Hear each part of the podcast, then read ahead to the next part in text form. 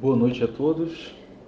Vamos dar início aqui à nossa primeira aula sobre retórica. Ah, as principais fontes clássicas da retórica, as principais obras a respeito da retórica, cuja leitura é obrigatória para aquele que deseja se aprofundar no assunto, ou mesmo para aquele que, que queira ter um nível razoável de cultura, dada nem tanto a, a magnitude do tema, mas a importância dos autores, que são Aristóteles, Cícero e Quintiliano, três autores de, cuja leitura é obrigatória para quem quer adquirir cultura, ainda que não tenha um interesse específico e muito profundo no campo da retórica, certo? A minha menção a esses autores será sempre breve. Em algumas passagens ao longo das minhas exposições, estarei fazendo citação de trechos das obras quando for realmente relevante. Na medida em que algum conceito for apresentado, e se esse conceito é devido a algum desses autores, evidentemente, isso lhe será atribuído ao longo da exposição. Contudo, diferente da, do nosso curso mais extenso, né, com aulas de uma hora, uma, duas horas, os encontros mensais, nos quais falamos sobre as obras históricas da, da retórica, então, há uma abordagem mais historicista, uh, conquanto também façamos uma exposição a respeito da dos conceitos, ou seja, os conceitos são apresentados ao longo uh, em decurso no seu uh, desenvolvimento histórico. Então, certos conceitos estavam ali em forma de crisálida ainda entre os sofistas, depois se desenvolve mais em Isócrates, vai avançando com Aristóteles, chega a um ponto máximo na Grécia. Depois temos a aplicação dessas, desses conceitos em grandes oradores que não escreveram tratados especificamente sobre a retórica na sua dimensão formal. Então, essa também é uma abordagem muito interessante feita por muitas obras. Mas aqui, como a, a, o objetivo é o de que façamos breves exposições sobre o, o tema, de modo que uh, vocês possam acessar o mínimo desse conteúdo com áudios breves, eu vou me limitar a uma teoria da retórica, é, que só será vinculada ao aspecto histórico ou aos autores específicos quando for realmente muito necessário. Então, a retórica clássica ou antiga, ela só é assim chamada a fim de que seja diferenciada das retóricas modernas que dela derivam.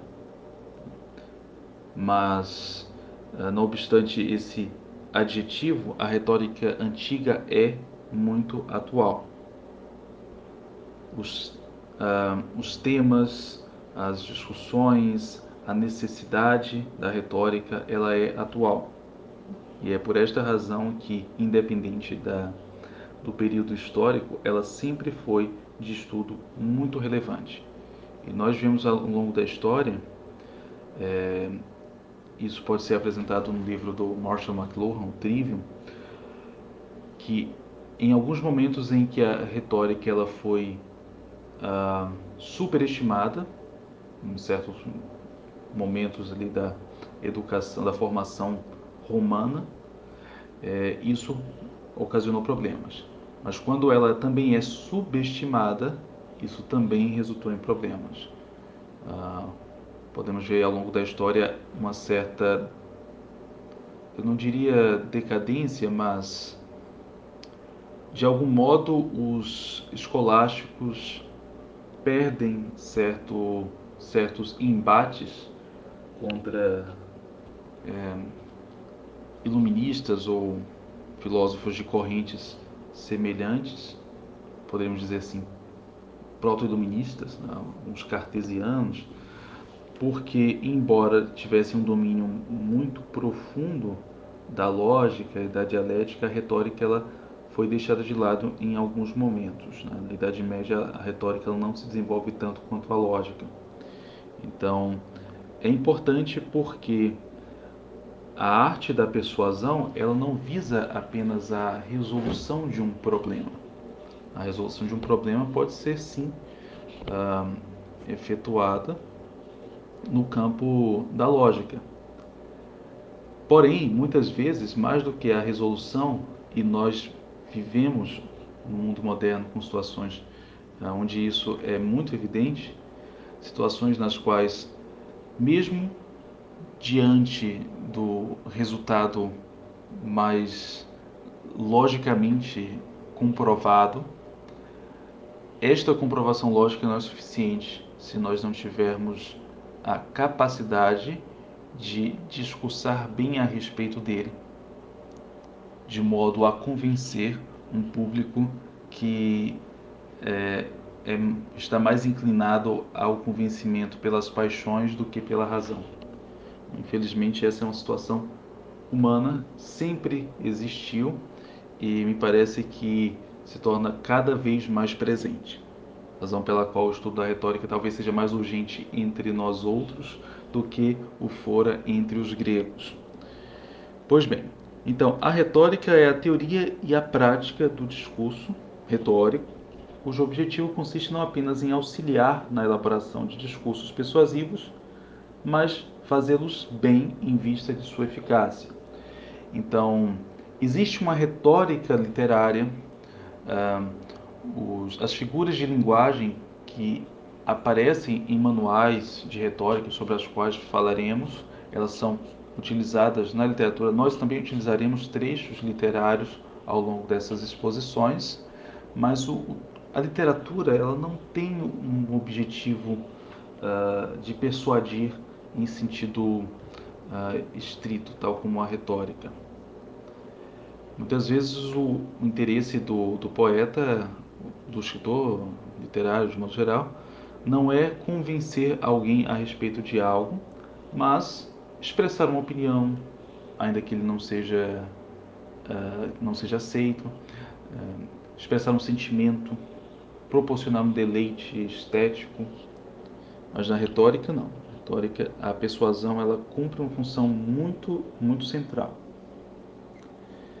Então, não se pode dizer que, que a retórica seja a arte de todo e qualquer tipo de discurso. Há certos gêneros específicos com os quais a retórica trabalha, ainda que outros gêneros que não tenham a persuasão como uh, um elemento tão essencial, um elemento nuclear, é, possa se valer de recursos da retórica na sua atividade.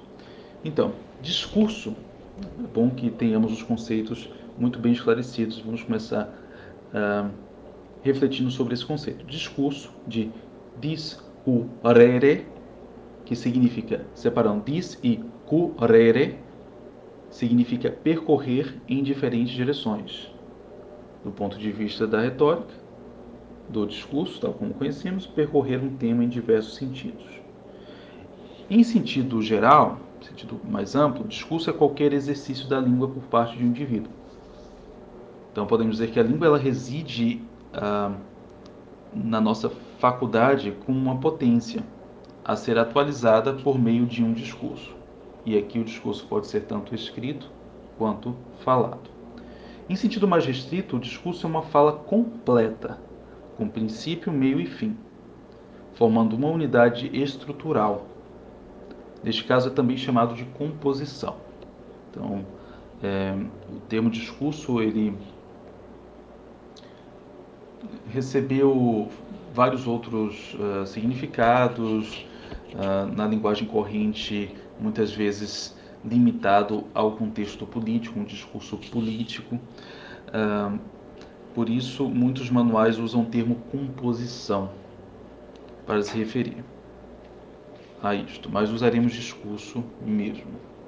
Então, quais são as condições para que ocorra um discurso? Primeiro, o discurso requer um emissor. No contexto da retórica, chamamos de orador, que é aquele que produz um discurso oral ou textual, para um receptor, que nós chamaremos de auditório. Certo? Numa teoria uh, digamos assim, entre aspas, formal da retórica, o auditório é, é um conceito mais abstrato que pode ser um conjunto muito pequeno de pessoas ou um conjunto muito amplo. É tão somente aquele conjunto de pessoas que se pretende uh, persuadir. Então, uma pessoa que vai passar por uma entrevista de emprego e será entrevistada por três, às vezes por uma pessoa apenas, e ela prepara o seu discurso antes dessa situação, o seu auditório é formado por esse conjunto de pessoas. A palavra auditória já tem uma carga semântica, então quando alguém uh, pronuncia esse termo, quando lemos esse termo, pensamos logo em uma plateia enorme, um, um auditório preenchido, várias cadeiras, mas no, no campo da retórica não é exatamente isso. Claro que no contexto em que a retórica surgiu, é, o contexto da Assembleia, da Ágora, do Senado, onde em geral o discurso era realizado, é, é, muito provavelmente várias pessoas estariam ali presentes. Mas uh, o que mudou na retórica antiga para a moderna uh, não é que os, as ferramentas utilizadas pela retórica clássica tenham caído em desuso ou sejam ineficazes, muito pelo contrário, surgiram novas situações. Então, não havia, eu suponho que não houvesse entrevista de emprego, da, tal como a, no formato em que conhecemos hoje, é, na Grécia Antiga.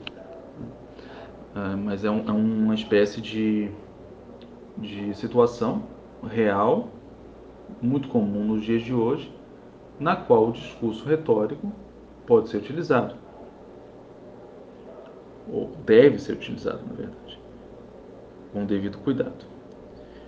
Então, isso é importante porque a primeira coisa, as primeiras coisas nas quais deve pensar um orador antes de preparar o seu discurso, no tema e no auditório, na forma como esses dois se relacionam. Então, esta é uma condição básica sem a qual não há discurso retórico. Contudo, nem tudo que cumpre tais requisitos constitui um discurso retórico. Neste caso, em sentido lógico, dizemos que é uma condição necessária, mas não suficiente. Então, a existência do orador, do discurso oral textual e o auditório é uma condição necessária. Sem essas coisas, nós não temos discurso retórico. Mas só com elas não quer dizer que tenhamos um discurso retórico. Nós podemos ter orador, um discurso, uh, um receptor, um auditório. Uh, numa apresentação de comédia, isso não quer dizer que estejamos falando de um discurso retórico. Certo? Eu coloco discurso oral textual uh, porque na minha opinião, embora alguns manuais de retórica apresentem como, é, como matéria da retórica especificamente o discurso oral, na minha opinião, há muitos gêneros textuais que visam a persuasão, gêneros jornalísticos, dissertativos, etc., e que também podem se valer muito bem dos, uh, das ferramentas, né, dos mecanismos, das, da, das informações concedidas pela retórica, os instrumentos da retórica. Então, aqui é, eu retomo aos clássicos. Com quem é que nós podemos aprender qual é a condição suficiente, aquela que realmente estabelece um discurso como retórico? É Aristóteles. Para ele, o discurso retórico é um discurso persuasivo e dialético. Persuasivo é muito simples, é um discurso que visa o convencimento. Não há dificuldade em compreender isso. A dificuldade talvez esteja em compreender por que, que esse discurso também deve ser dialético. Ora, um discurso dialético é um discurso sobre questões prováveis. E aqui eu retomo a questão histórica, porque neste ponto ela é muito relevante. Aristóteles, ele surge, a sua, a sua obra retórica ela é desenvolvida como uma espécie de meio termo, ou solução, melhor dizendo, de um problema que havia entre os sofistas e Platão. Então, os sofistas, que devem ser lidos, devem ser estudados, principalmente Sócrates, são importantes, mas que realmente se excederam, uh, excederam os limites da retórica. Para alguns, como Protágoras, Gorgias, uh, pelo menos pelas, uh, a partir daquilo que Platão e outros comentadores é, da época mencionam sobre eles. Nós não temos discursos desses autores. De Gorgias temos dois discursos: a Apologia de Helena e a Defesa de Palamedes. Mas Protágoras não temos senão fragmentos e a descrição que Platão faz desse sofista.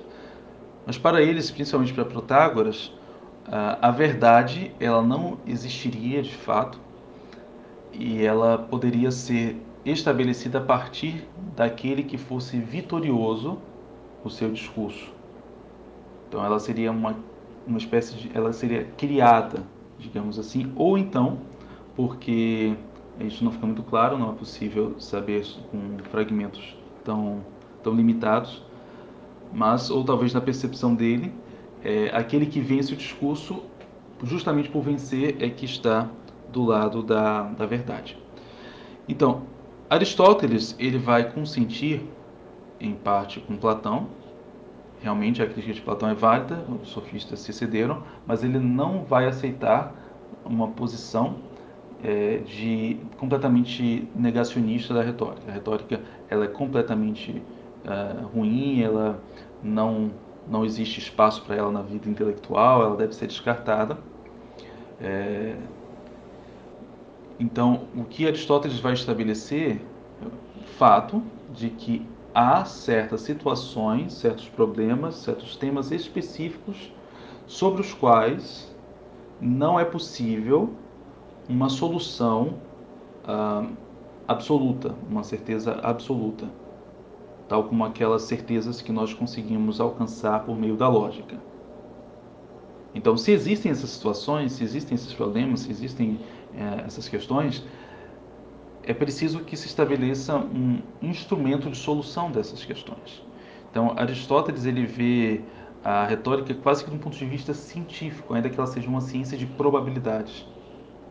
E isto é muito interessante. A, a, a retórica não é só um instrumento de falar bem, não é só uma, uma formação para ter competência ao proferir discursos. Ela é uma arte necessária porque há certos problemas humanos que não, não, não são resolvíveis do ponto de vista da lógica, apenas com a lógica. Então, do ponto de vista material, o discurso retórico apresenta sempre uma questão discutível a respeito da qual não se pode chegar a certezas, mas tão somente a probabilidades. Já do ponto de vista formal, o discurso retórico se especifica por tentar persuadir a respeito de uma questão provável. Certo? Então, uh, repetindo, objeto material é aquilo de que é feito um discurso retórico. De que é feito um discurso retórico? De questões prováveis. Esse é o objeto material da retórica. Aspecto formal. Como ele se apresenta? Como se apresenta o discurso retórico? Como um discurso persuasivo sobre questões prováveis. Esse é o seu aspecto formal. Por consequência, dialética, para cada discurso efetivado existe outro que lhe opõe, ainda que em estado de potência. Ou seja, cada discurso pressupõe outro em confronto que pode lhe ser anterior. Então, o discurso é, pode ser uma resposta a um discurso já proferido, pode ser. Uh, perdão, se ele for anterior, ele ocorre antes desse discurso que, é, é, com o qual se confrontará, será apresentado a ele em resposta. Ele pode ser posterior, ou seja, ele pode ser ele mesmo uma resposta a um discurso que foi proferido anteriormente, anteriormente ou a questão pode permanecer em aberto. O fato é de que a própria natureza dialética e também em decorrência dessa natureza probabilística possível, provável da, das questões de que trata o discurso retórico, há sempre um discurso contrário. Então é uma consequência é, de uma análise dialética do próprio objeto da retórica, razão pela qual aquele que desenvolve um discurso deve se preparar também para responder a, a objeções. Certo? Conclusão. A retórica é uma teoria e prática do discurso retórico, que, por sua vez, é um discurso persuasivo e dialético, ou seja, que visa o convencimento de um auditório a respeito de uma questão provável e confrontado em, auto, em autopotência por um discurso que lhe é contrário. Então é isto. Aqui está a nossa aula de introdução. Até, a, até o próximo encontro.